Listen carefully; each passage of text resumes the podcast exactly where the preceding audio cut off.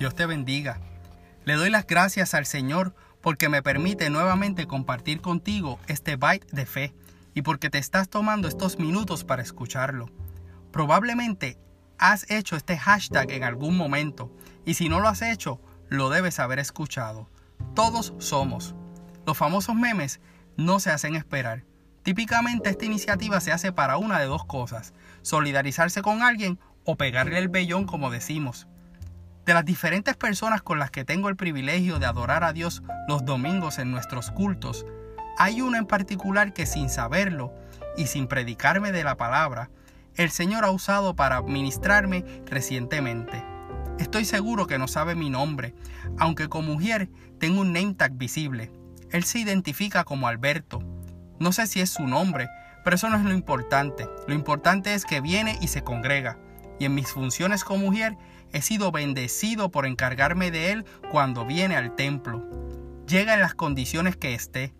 No sé desde dónde viene caminando, sin afeitar, con sus ropas viejas y sucias, nunca está aseado como el resto de mis hermanos. No es coherente y la verdad no tiene que ser o estar como ninguna de las anteriores. En cada servicio que se congrega, cuando se hace el llamado a conversión, se convierte. A él no le importa cuántas veces lo ha hecho, quizás no tiene la conciencia de ello, tampoco está pendiente al qué dirá el resto de la gente cada vez que pasa al frente. Independientemente de su condición mental y de su realidad, hay algo en ese corazón que lo hace pasar al frente y convertirse una y otra vez. Hay algo dentro de él que sabe que necesita aceptar a Jesús cada vez que viene a la iglesia, porque ese algo le deja saber que sin ese paso no puede tener acceso al reino de los cielos. La Biblia dice en 1 Corintios 1:21 en la nueva versión internacional, ya que Dios en su sabio designio dispuso que el mundo no lo conociera mediante la sabiduría humana, tuvo a bien salvar mediante la locura de la predicación a los que creen. En Arroja Bichuela no es por tus títulos académicos, no es por tu inteligencia emocional, no es por tu sabiduría de la calle, es por la locura de la predicación que a Dios le agradó revelarse a los creyentes para salvación.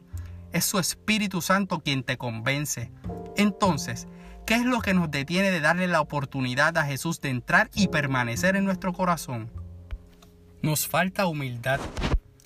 La humildad verdadera, que es reconocer que separados de Dios nada podemos hacer, como dice Juan 15, 4 al 5, que no nos hicimos a nosotros mismos, como dice el Salmo 103, que estar a sus pies delante de la gente cada vez que lo necesitemos no nos hace menos, pues no hay lugar más alto que estar a los pies de Cristo, sobre todo sin importar lo que vayan a pensar los demás.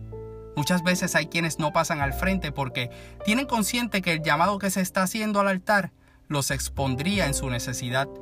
Ese no es el caso de Alberto. Ojalá fuéramos como Alberto. Un día saliendo de la iglesia mi esposa me preguntó si Alberto era la misma persona con la que tuve una oportunidad de darle algo que me pidió y que prefiero reservarme. Antes de un culto de oración en lo que era el antiguo templo de Amec en la calle Palmer hace quizás unos cuatro años atrás. Y en efecto, Él es la misma persona. Muchas veces vemos deambulantes en nuestro camino y no les damos dinero por pensar que sabemos para lo que lo van a usar.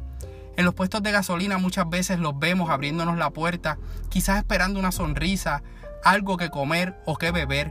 Vemos noticias de gente devolviendo las cajas de agua que compraron porque el huracán no vino, cuando quizás podemos montar una botella de agua al día y regalársela a alguien que nos pide en el semáforo. Jesús nos exhorta, como lo vemos en Mateo 25, 35 y 36, que al que tiene hambre le demos de comer, al que tiene sed le demos de beber, al forastero recogerlo, al que esté desnudo cubrirlo, si alguno está enfermo que le visitemos, si alguno en la cárcel también.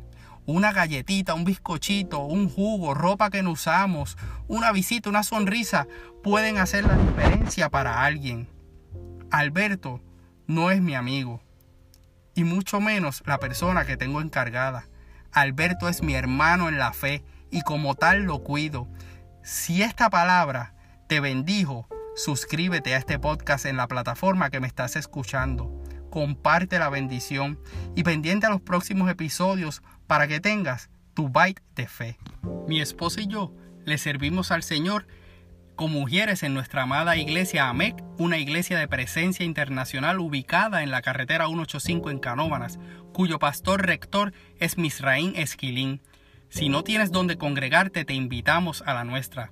También conéctate a través del internet en iglesiaamec.org para que tengas toda la información que necesitas saber acerca de nosotros. Deseamos que Dios te bendiga.